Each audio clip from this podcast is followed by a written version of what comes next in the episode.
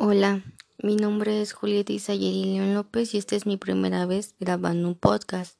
Iniciaré con su concepto, que es un podcast.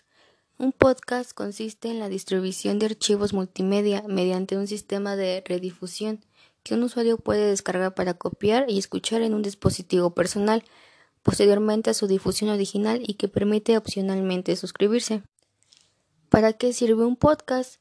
Este te permite adquirir nuevos conocimientos y si escuchas un podcast y aportar contenidos de calidad a través de la voz de tus oyentes. En general, técnicamente, un podcast es una publicación digital periódica en audio o video que se puede descargar de Internet.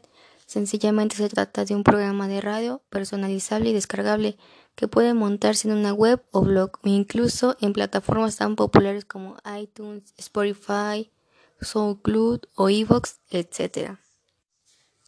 Ahora hablaremos sobre el uso del podcast en la educación.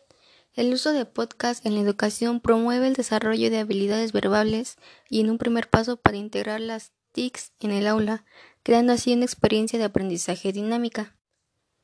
El estudiante y docente realizan un intercambio de información constante, el uso de podcast, así como el screenshot, digitalizan este proceso y en paralelo aprenden a utilizar las TICs.